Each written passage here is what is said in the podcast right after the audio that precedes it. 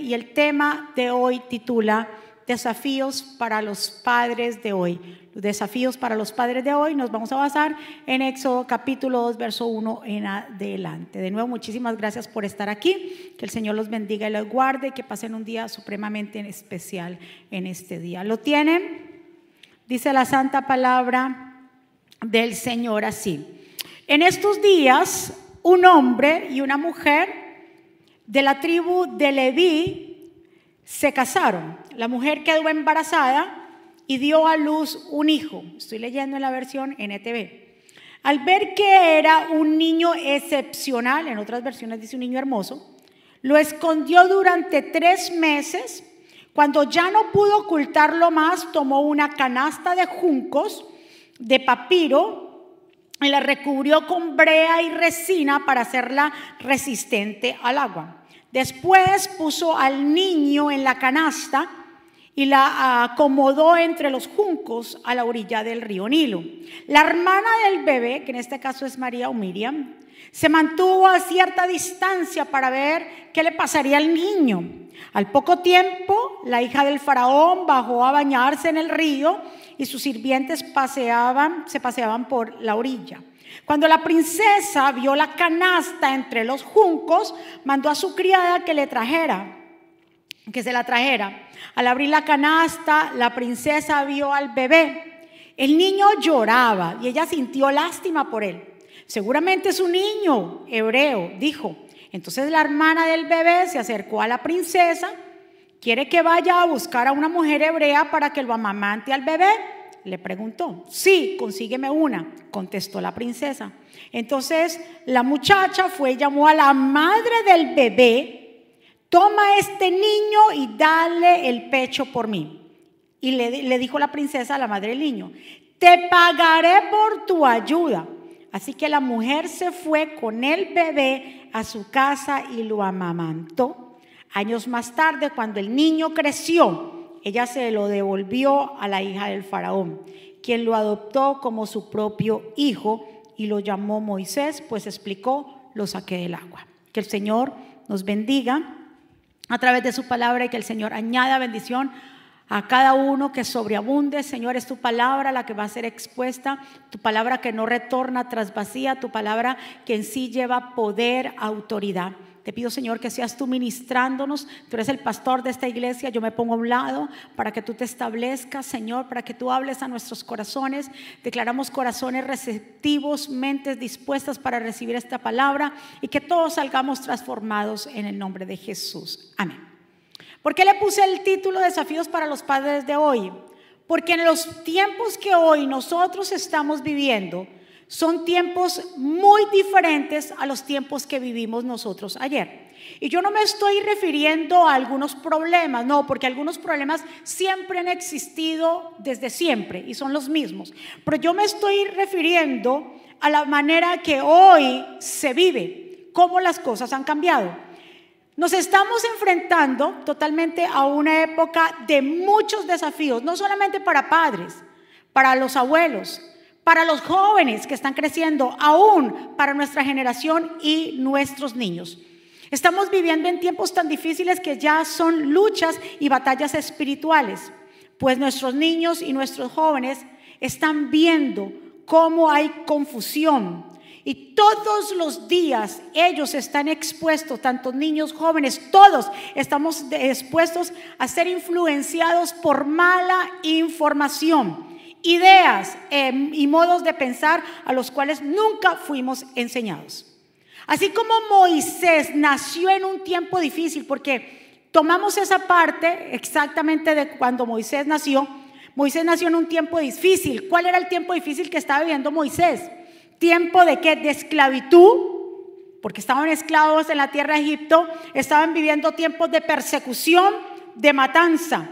Así como hoy los padres nos enfrentamos a un tiempo difícil, también de muchos retos, que el enemigo lo que está buscando es totalmente que a nuestros hijos para acabar con ellos. Está buscando a nuestra generación. Miremos una reseña histórica del porqué del momento que nosotros leímos ahí. Cuando eh, eh, eh, José se estableció en, Egipto, vino después su familia, Jacob, Israel, con las doce hijos, se establecieron. La gente reconocía a los hebreos como bendición en Egipto. A ellos se les dio una tierra, comenzaron a multiplicarse, pero dice que pasando los años se levantó un faraón que no conoció lo que José había hecho en Egipto, los beneficios que José como israelita había dejado en Egipto. Dice que este, aún se levantó un faraón que no, como quien dice, se olvidaron de esa historia. Y comenzaron a ver que los hebreos se estaban aumentando, eran mucho más. Y ellos dijeron, pero espérate, ellos se están volviendo aún mucho más numerosos que nosotros. Puede ser que haya una guerra y ellos al ser tan numerosos se unan con esta gente y nos hagan daño. Vamos a hacer una estrategia. Entonces ahí comenzó el edicto de matar a los niños. Y entonces él ordenó a las parteras que cuando fueran a una casa hebrea, cuando la mujer hebrea estuviera dando a luz, que inmediatamente si era varón lo matara.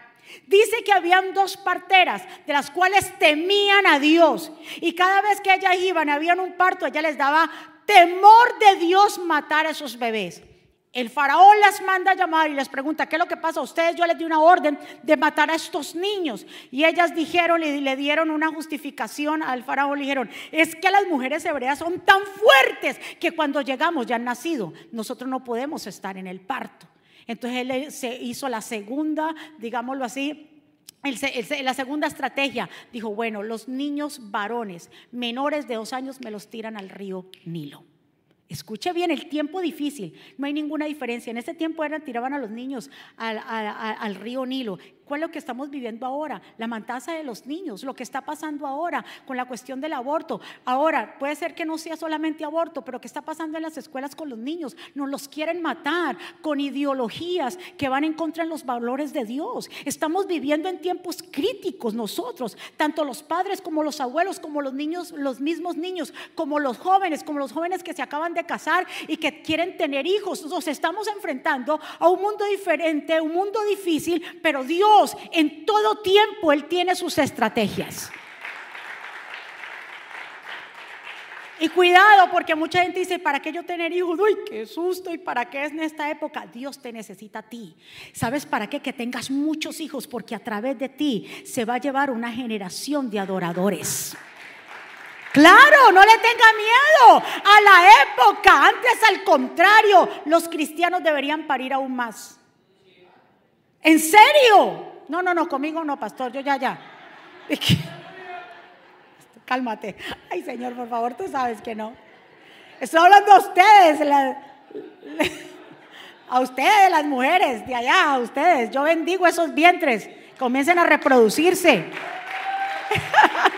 Yo tengo, yo tengo, yo los tengo a ustedes, yo tengo muchos hijos.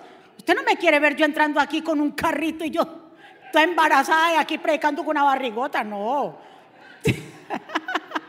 Sean ustedes que se multipliquen, en serio.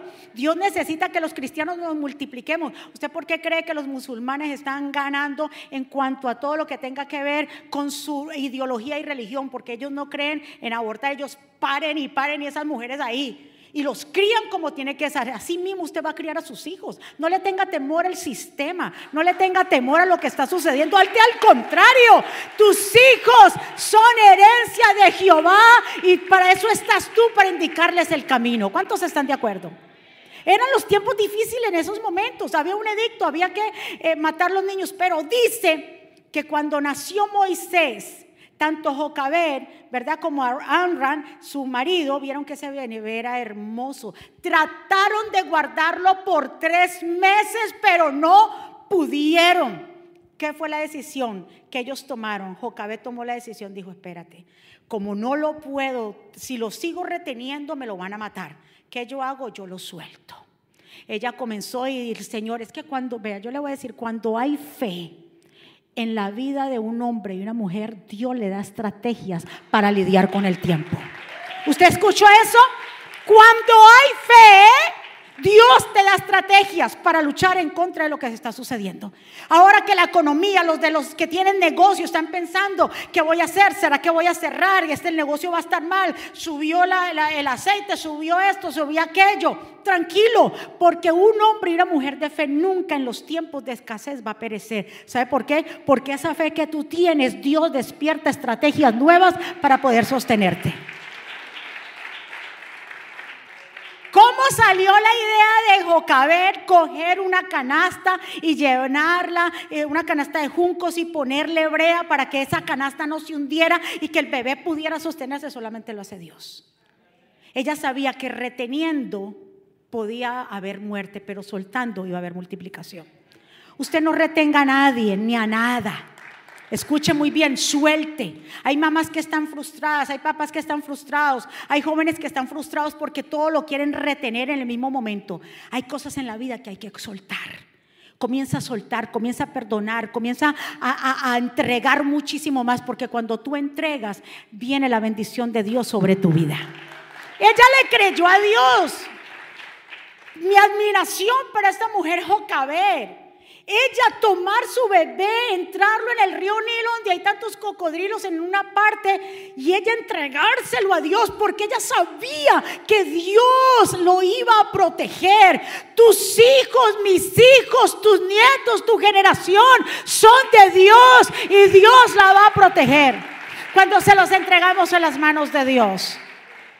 Dice que estaba Miriam ahí, la hermana miró que usted eh, vio la historia y vio cómo eh, ahí inmediatamente cómo Dios es perfecto. Precisamente en ese mismo momento estar la, hija del faraón ahí. Específicamente de haber visto ese bebé tan bello llorando, me imagino Dios puso más hermosura en Moisés, ella está pues a canasta, hermoso este niño chillando ahí. Y lo cogió y dijo, ay, este niño de los hebreos. Y, viene eh, eh, Miriam y dice, ay, sí, ¿quiere que le consiga una persona? Ay, sí, sí, sí, tráeme la persona. ¿A quién buscó? A mi mamá. Usted puede entender cómo los planes de Dios son perfectos. Cómo Dios es perfecto. La persona que está a tu lado, tus hijos, tu mamá. Tú, óyeme, hijos que están aquí. Tú, escucha muy bien, tú no escogiste a tus papás, Dios los cogió para ti. Ay, es que si yo tuviera la mamá de Juanito, la mamá de Juanito es más chévere. La mamá de Juanito de los deja sleepover, la mamá de Juanito, esa es la mamá de Juanito. Yo soy tu mamá. Y yo te voy a cuidar. Mis hijos saben cuando chiquitos ellos me venían con ese cuento, sleepover, aquí hay uno, el mayor. Él lo sabe. Y mami, papi, sleepover. No, no, nunca ellos fueron sleepover. Y yo sé que así van a hacer con sus hijos, ningún sleepover. Usted queda en la casa. ¿Quiere que mejor traiga a los amiguitos a la casa? Usted no se va de mi casa sleepover. En esos sleepover, olvídese eso. Eso hay unas mañas ahí todas raras. Estamos para cuidar a nuestros hijos. Ellos no, no lo entienden en el momento. Pero después lo van a entender. ¿Cuántos están de acuerdo? Dios no los dio. No son, escuchen, no son de nosotros, son de Dios. Entonces, Dios nos va a la sabiduría cuando están pasando por ese momentos difíciles, cuando llega la pubertad, cuando llega la adolescencia, todo el tiempo. Los hijos seguirán siendo hijos, aunque se casen y tengan hijos y usted tenga nietos, los hijos seguirán siendo hijos y todo lo que le pase a ellos nos duele. ¿Verdad que sí? Porque los hijos son para toda la vida. Así como usted, hijo, sus papás son para toda la vida. Te puede dejar quien te deje, pero tus papás son siempre los que van a estar a tu lado. Por ese valórelos a ellos. ¿Cuántos están de acuerdo? Entonces miramos acá que nuestra fe activa estrategias Incluso por su fe, en Hebreos 11:23 nombra la fe de ella. Dice, por la fe los padres de Moisés lo escondieron por tres meses después de que nació. Vieron que era un bebé hermoso y no tuvieron miedo de desobedecer las órdenes del rey. Entonces vemos acá cómo Dios lo resalta en los héroes de la, de la fe en Hebreos. Imagínense, y, yo me pongo a pensar de esta mujer ve porque ella tuvo que tomar la decisión dos veces, doble separación.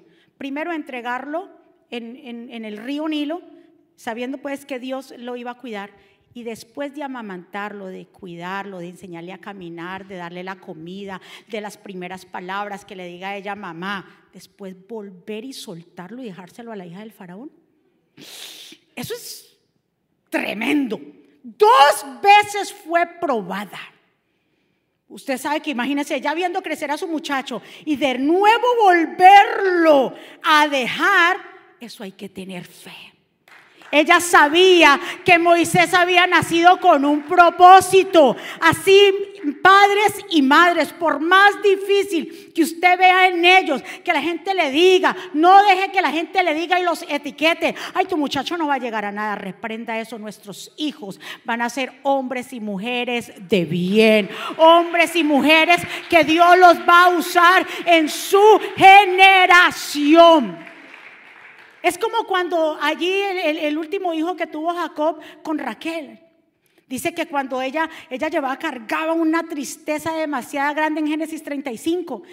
Ya era su último, ella tuvo solamente dos con Jacob, que fue José el mayor y el otro, ¿verdad que sí? Que dice Benoní o Benjamín. Y dice que ella llevaba, cargaba una tristeza y que cuando le estaba dando a luz, cuando nació, le dijo a la partera, yo le voy a llamar su nombre Benoní, porque significa hijo de mi tristeza.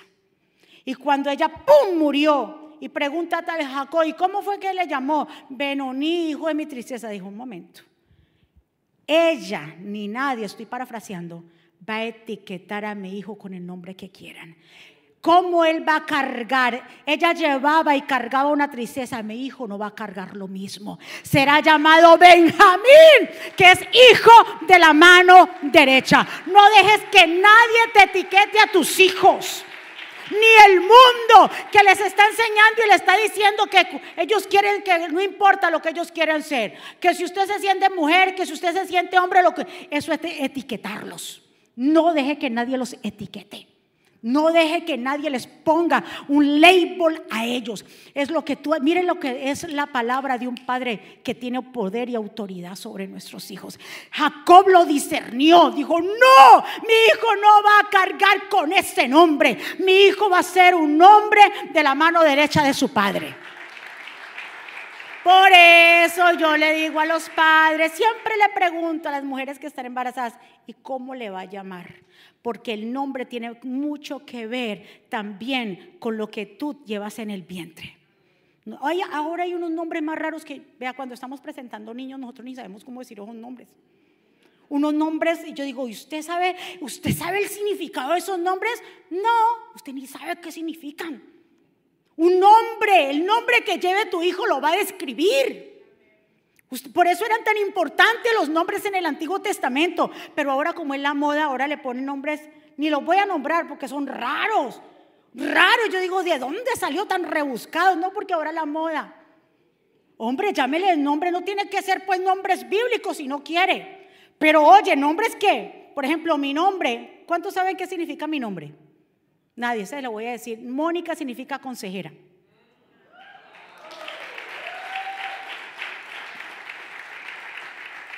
A mis dos hijos sí le pusimos nombres bíblicos. Mateo, Mateo significa regalo de Dios. Emanuel significa Dios con nosotros. Nosotros tuvimos mucho. Yo dije, no, cualquier nombre no se le puede dar a los hijos. Por eso vuelvo y le digo, como padres, nosotros tenemos que tener hasta eso discernimiento de cómo, ni tampoco usted le diga cuando nazcan sus hijos, no le esté diciendo, ay, mi gordito lindo, mi flaquito, mi orejoncito. Eso de orejoncito, ay, mi cabezoncito, porque mira cómo nació con la cabeza tan grande. Eso se vuelve después un problema que ellos cargan. Una ni escuche muy bien.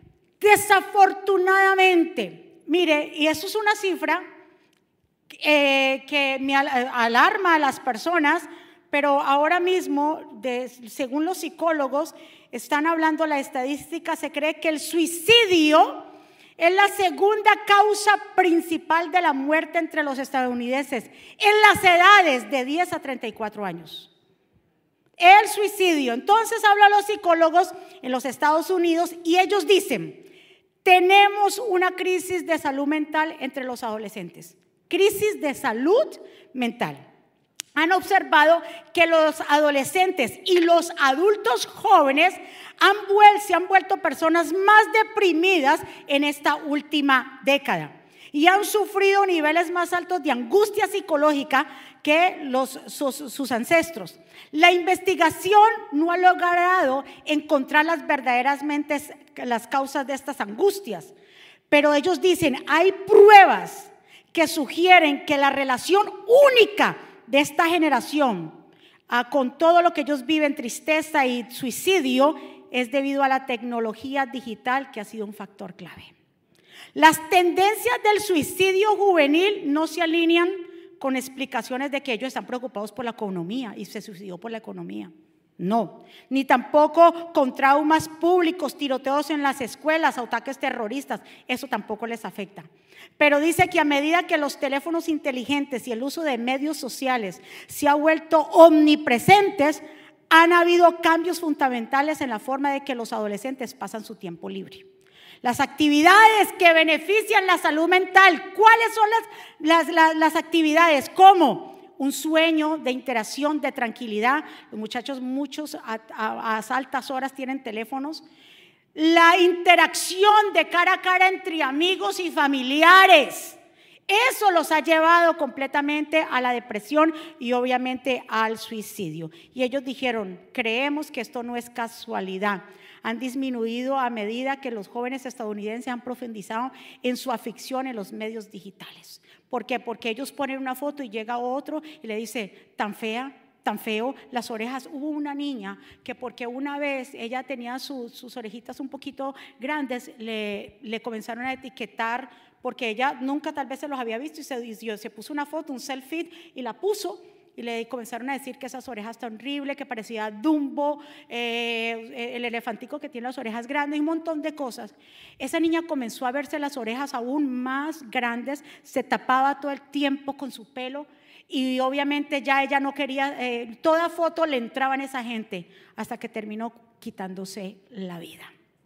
Entonces, nos estamos enfrentando a un tiempo muy difícil, que tenemos que estar pilas y tenemos que estar ligados a una, al Señor y sabiendo que hay una realidad.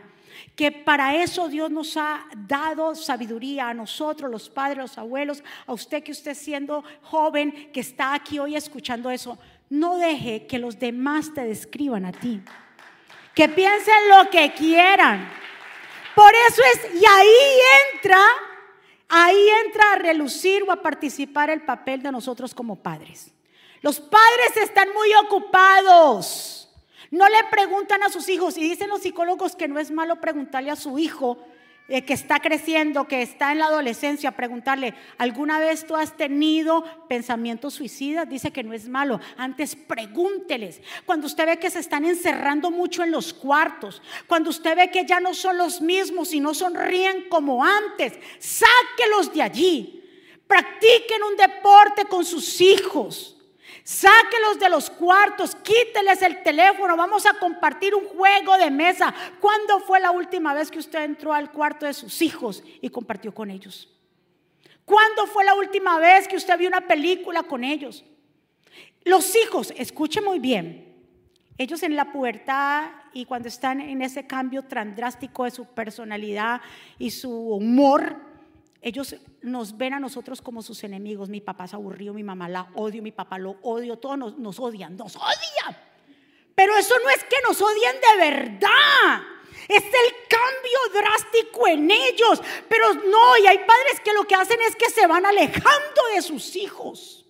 Ay, este muchacho, mire cómo me paga. Y se van alejando, se van alejando. Y eso es lo que quiere el enemigo. Entre más tus hijos adolescentes te rechacen, más acércate a ellos. No te dejes llevar por la rebeldía del momento, porque si fuera por nosotros le cayéramos a batazos. Pero no te dejes llevar por la rebeldía del momento, antes al contrario. Acércate a ellos, porque solo el enemigo los quiere apartados y solos para ser su mal consejero. ¿Cuántos están de acuerdo conmigo? Tenemos que aprender a entender que eso que está pasando en, los medios sociales, ahora hay tantas aplicaciones usted cree que, cree, que va a pasar más adelante. Ya no solamente va a haber, no, el Facebook, ellos los jóvenes no ven Facebook porque dicen que eso es para viejos. Cuidado con Facebook, dice, ah, ellos ahora, si acaso tienen un Instagram y eso que ya está pasando de moda, ahora ellos lo que tienen es Snapchat y el otro es TikTok, tac, tac, tac, tac. ¿Y qué más va a salir? Saldrán muchísimo más, donde ellos exponen sus fotos y hay gente mala que el diablo la usa para esas cosas. Usted tiene que tener el control de esas cosas, revisarle sus teléfonos. Si hay modelos, si hay hombres y mujeres, adultos que no soportan la crítica y se suicidan, escuche muy bien. Así como en el tiempo de Moisés estaban pasando cosas críticas, en este tiempo nosotros, como hombres y mujeres de Dios, tenemos que discernir para poder ayudar a esta generación. ¿Cuántos están de acuerdo conmigo? Y ya para terminar, escuchen muy bien, es importante recordar que Dios nos ha puesto a todos nosotros con un propósito en esta tierra.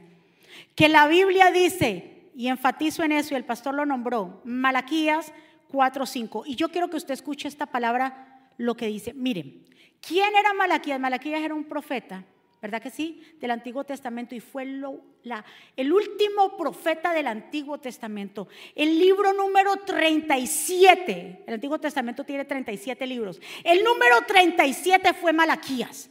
Y cuando es una palabra ya última, porque después hubieron 400 años de silencio que Dios ya no más habló, ¿cómo? Y yo digo, Dios mío, terminando el capítulo 4, porque es hasta el capítulo 4 de, de Malaquías, que dice, y dice, no, hablándolo, perdón, ese no es Malaquías, ese es el, el último que dice acá, ¿dónde lo tengo? Eh, sí, Malaquías, sí, Malaquías 4:5. Miren, les envió el profeta Elías antes de que llegue el gran, terrible día del Señor. Sus predicaciones harán volver el corazón de quién? De los padres a quién? A sus hijos y el corazón de sus hijos hacia sus padres. Siendo la última palabra del Antiguo Testamento y cierra este profeta con esto, ¿qué quiere? Eso es una gran enseñanza para nosotros. Y no dice que primero el corazón de los hijos a los padres. Primero, ¿quién dice? El corazón de los padres a los hijos porque hay padres que se han alejado de sus hijos, como también hay hijos que se han alejado de sus padres. Y esa relación, ¿por qué será tan importante? Porque aquí nos está hablando que a lo último la importancia de las relaciones entre padres e hijos. Esta promesa nos habla más de una reconciliación de familias. Dice que la predicación de eh, Juan el Bautista, de, abrir el camino al Señor, lo que hará en, hará en nuestra vida es reconciliación. Las familias se tienen que reconciliar. El que tenga mamá y papá, que lo valore, porque hay una promesa ahí. El único mandamiento, ¿cuántos mandamientos hay? Diez. Éxodo capítulo 20. Y todos dicen no matar, no hurtar, guardar el día sábado, ese y aquello. Pero el único que hace una acentuación y da una promesa es honra a tu padre y a tu madre. Para que los días en esta tierra sean bendecidos y sean largos. Y a veces esa palabra como que no va conmigo, nos enfocamos en el diario vivir. Sí aprendí mucho de mi esposo al no tener yo papás, ¿verdad que sí? Su mamá, en este caso, se convirtió en mi mamá. Y no había día que este hombre. Y yo decía, a mí siempre me dijeron, el que es buen hijo es buen marido. Y yo lo veía como era con su mamá. No había semana que él no fuera. Y le entregaba su dinerito. Y él ya le decía, y lo, pues ya, ya no, después al último no, estaba postrado en una cama. Y él no le importaba. Y ella cogía, gracias, mi hijo, con ese amor. Pero mi hijo, gracias, y lo metía bajo la almohada. Y le decíamos luego, pues, porque ella sufría ya de Alzheimer, a la hermana, pues que la hermana que la estaba cuidando tomara ese dinero para ella. No era que yo eh, íbamos a esperar de que doña María se durmiera para sacar la plata. La persona que se lo estaba cuidando se merecía esa plata, que era su hermana. No había día. Ese amor para con su mamá. Yo digo, por eso él le va también en todo lo que hace. de verdad, a los hijos que honran a sus padres, les va bien en todo. Es que usted viera a mi mamá cómo fue conmigo, fue que tu mamá fue fuera la la que tú quieras, pero fue tu mamá. Llegaste a través de su vientre, no te olvides de ella. No te olvides de tus padres. El Señor lo abre y lo dice. ¿Por qué Malaquía, siendo la última palabra, dijo que los corazones de los padres a los hijos? Porque el primero que tiene que ir a buscar, no espere que tus hijos te busquen.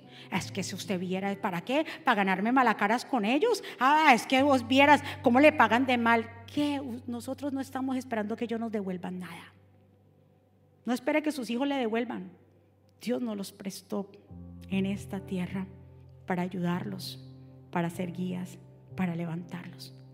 Ahora, los hijos agradecidos saben honrar a sus padres. ¿Cuántos están de acuerdo? De los corazones a los que los corazones de los padres se vuelvan a quién? A los hijos. Primero nombra a los papás. Y yo me puse y pude como eh, ponerlo junto con el hijo pródigo. Cuando el hijo pródigo se fue y regresó se fue desobediente de la casa del padre, se gastó toda la herencia.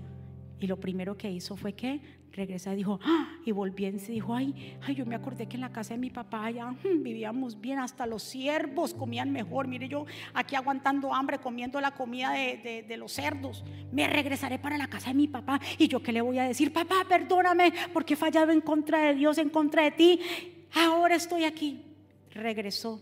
Dice que cuando el padre ve al hijo. El papá no espera es que a ver, venga, que se venga para acá y verás que yo lo voy a agarrar. ¿Te? Así somos nosotros, a ver qué esperas, que yo le voy a dar, mejor dicho, una fuetada o yo lo voy a coger. No, el papá dice que lo vio de lejos y lo vio y dice que inmediatamente corrió hacia él el corazón de los padres, hacia los hijos. Primero nosotros Primero, o espere que sus hijos, papás, los hijos nos necesitan, tengan la edad que tengan. Aquí está el más grande y él sabe que yo lo cojo y lo apapullo. Ya está, ay, mamá, ay, mi amor, si tenga la esposa que tenga, mi chicho, ay, contamba, mi bebé, porque seguirán siendo mis bebés.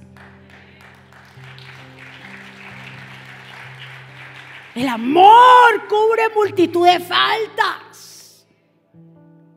No podemos, por más difíciles que sean nuestros hijos, con el carácter que tengan, la rebeldía que tengan, no te alejes de ellos, de los corazones de los padres hacia los hijos. Fue la última palabra que Dios dio en profecía al pueblo. Los que tengan padres que los cuiden. Yo cuánto no hubiera querido tener una mamá a mi lado que me cuidara, que me guiara, que me dijera. Yo me tuve que enfrentar a muchos bullying en mi vida, que no tenía una mamá que me dijera, no, mi hija. Yo no me, yo, yo, me decían que esos, esas, yo era, mire, yo no me, yo era todo el tiempo pantalón. ¿Usted cree que yo me ponía antes falda? Desde pequeñita me decían que yo tenía las piernas como Olivia, la esposa de Popeye. Usted se ríe, pero en esos momentos era horrible y yo era en pantalón y a mí nadie me veía las piernas. No, Señor, y yo soy Olivia, esas piernas tan horribles y yo vivía así. No tuve un papá o una mamá que me dijera a mí, no, mija, esas piernas tan lindas que usted tiene, aunque fueran unos palitos. Porque eso lo hacemos los papás, revertimos lo que el mundo le dice a nuestros hijos. Para nosotros, los hijos todos son lindos. El mundo le ve los defectos a ellos. Pero nosotros vemos aún más allá. Y es por eso que nosotros le decimos a ellos que ellos van a hacer cosas grandes. Que no importa lo físico. Que ellos están sellados por Dios.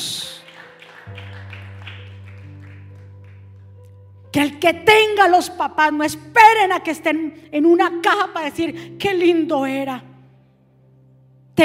nos envolvemos tanto los hijos para allí, para acá, que nos olvidamos de hacer una llamada a un papá, a una mamá.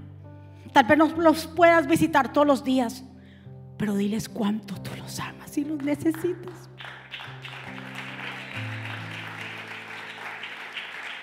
Abrázalos, apapáchalos, cuídalos, porque ellos son los que Dios escogió. Dios no se equivocó con los papás que te dio.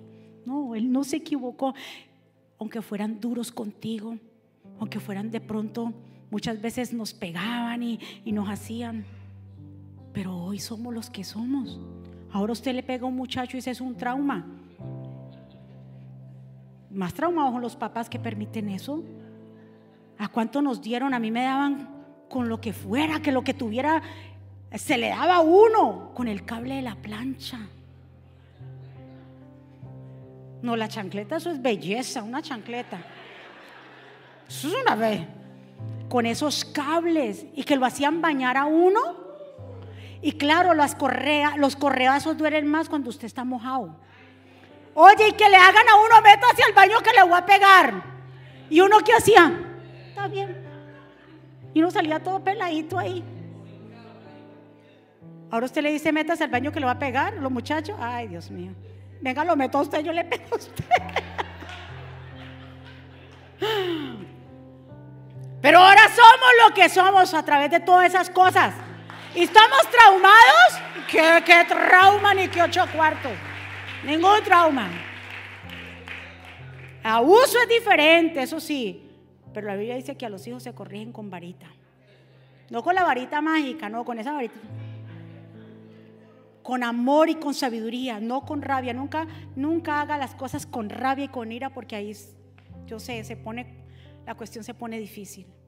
Pero con sabiduría y con amor. El padre que ama a sus hijos lo corrige. Así que papás y mamás, este es un mensaje tanto para las mamás y para los papás. Hoy es un día especial y que no solamente el día de la madre, sea el día que tú reconozcas a tu mamá. Y a, las mamás no se le dan regalos ni ollas, ni licuadoras, ni plancha. Cuidado con ni no te atrevas a regalar eso a tu mamá. Regálale un gift card para que se va a arreglar sus uñitas. O también un dinero para que se haga sus uñas, su pelito, que se compre lo que ella quiera, un perfume. O esos hijos que van llegando a la casa al día de la madre, mamá. Y la mamá es que cocinando, hoy no cocinan las mamás.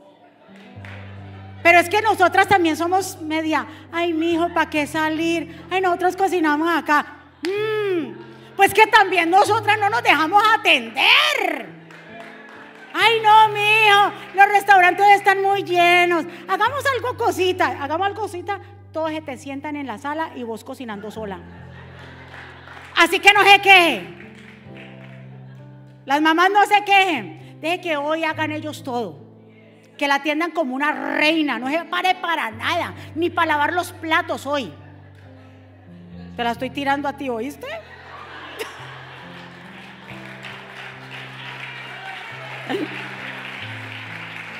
Por si acaso, mijito. Yo de una vez ya tú sabes. Porque no se vaya a atrever. Comida china entonces. No, yo sé que los restaurantes hoy se hacen difíciles y lo que sea, pero déjese atender. Pero que no solamente sea para el Día de la Madre. Eso es de todos los días. Llámela, búsquelos a ellos, sáquelo a comer, aunque ellos no necesitan. Como decía el pastor, y es algo que hemos entendido. A veces no entregamos porque decimos, mi papá tiene un buen retiro, mi mamá no, o sea, mejor dicho, esa está, tiene su buena cuenta bancaria. Y pero la honra siempre será siendo honra. ¿Cuántos están? Levante sus manos hacia el cielo y adoremos al Señor.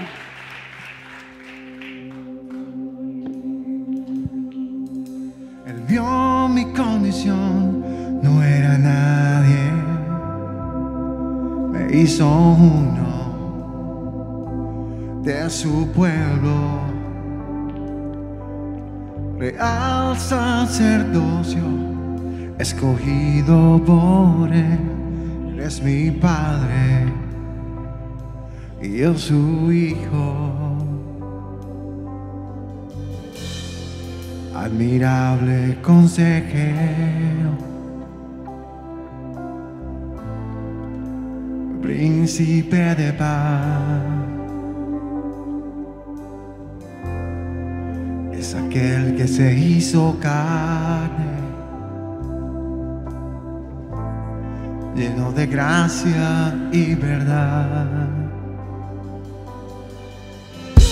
Mi condición no era nadie, me hizo uno de su pueblo.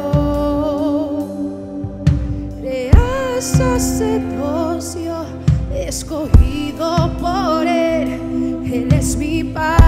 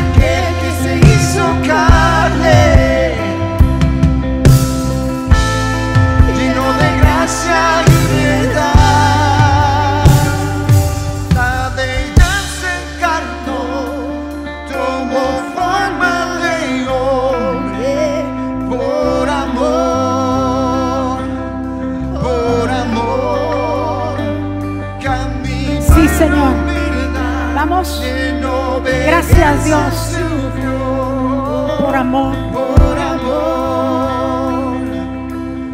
Y ese amor tú lo has repartido a nosotros.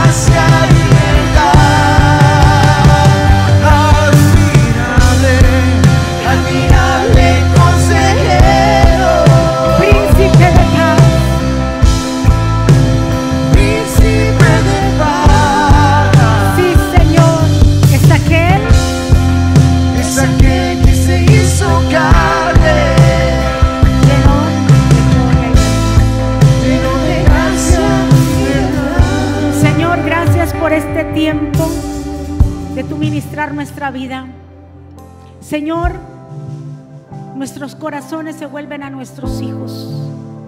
Te pedimos perdón como padres si hemos descuidado ese amor, esa ternura hacia ellos. Y asimismo los corazones de los hijos se vuelven a los padres para que haya armonía, este mundo que está enfermo y está decaído, cuando haya unidad familiar entre hijos y padres, ninguna maldad podrá penetrar porque esos lazos estarán fuertes. Profetiza sobre tus hijos. No deje que el mundo les hable y los etiquete. No, háblales tú. Comparte con ellos tú. Búscalos tú.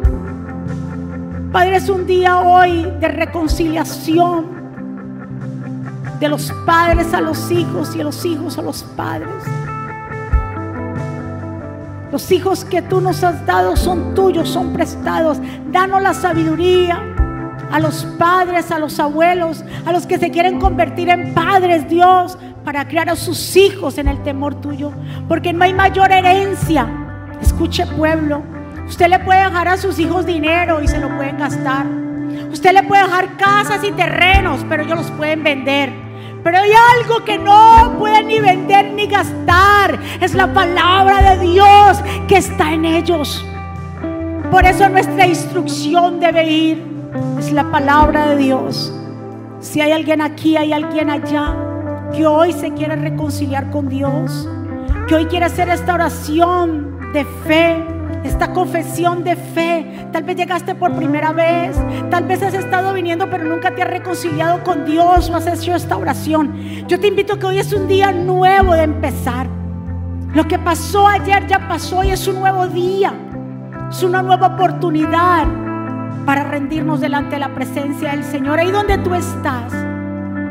Esta oración es una oración de, de hablar con Dios, del Señor sellarte, de tú avanzar y dejar que las cosas pasadas, lo que fue ayer ya pasó y que hoy tú nazcas de nuevo. Ahí donde tú estás, repite conmigo, Señor Jesús, yo te doy gracias por mi vida. Te pido perdón por mis pecados.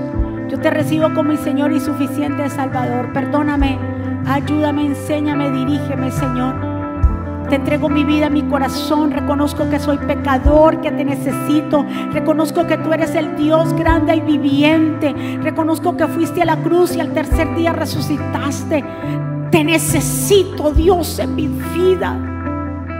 Saca todo dolor, toda raíz de amargura de mí. Ayúdame, Señor, yo solo no puedo. Señor Jesús, escribe mi nombre en el libro de la vida, en el nombre de Jesús. Dele un aplauso fuerte al Señor. ¿Quién vive? Y a su nombre. Gloria al Señor. Ya nos vamos. Nos vamos entonces. Levante su mano hacia el cielo. Padre, gracias por tu amor, por tu misericordia. Declaramos que esta semana será una semana bendecida, prosperada, de cielos abiertos. Gracias, mi Dios, por permitirnos estar en tu casa. Gracias por la palabra, Señor, desde que empezamos en este lugar, tú nos has ministrado. Sellamos esta palabra en cada corazón. Declaramos que será una semana de mucha bendición en nuestra vida. Pueblo del Señor, que Jehová te bendiga y te guarde. Que Jehová haga resplandecer su rostro sobre ti y tenga de ti misericordia. Que Jehová alce sobre ti su rostro y ponga en ti paz. Termino palabras, vivan en gozo, sigan creciendo hasta alcanzar la madurez, anímense los unos a los otros, vivan en paz y armonía, entonces el Dios de amor y paz estará con ustedes. Que la gracia del Señor Jesucristo, el amor de Dios y la comunión con el Espíritu Santo sea con todos ustedes. Dios me los bendiga, Dios me los guarde. Saludados los unos a los otros. Muchísimas gracias. Bendiciones.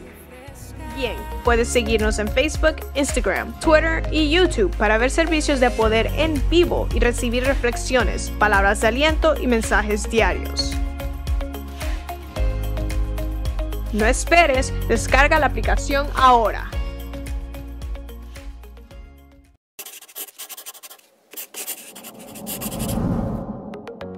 ¿Quieres estar al día con todos los eventos de la pastora Mónica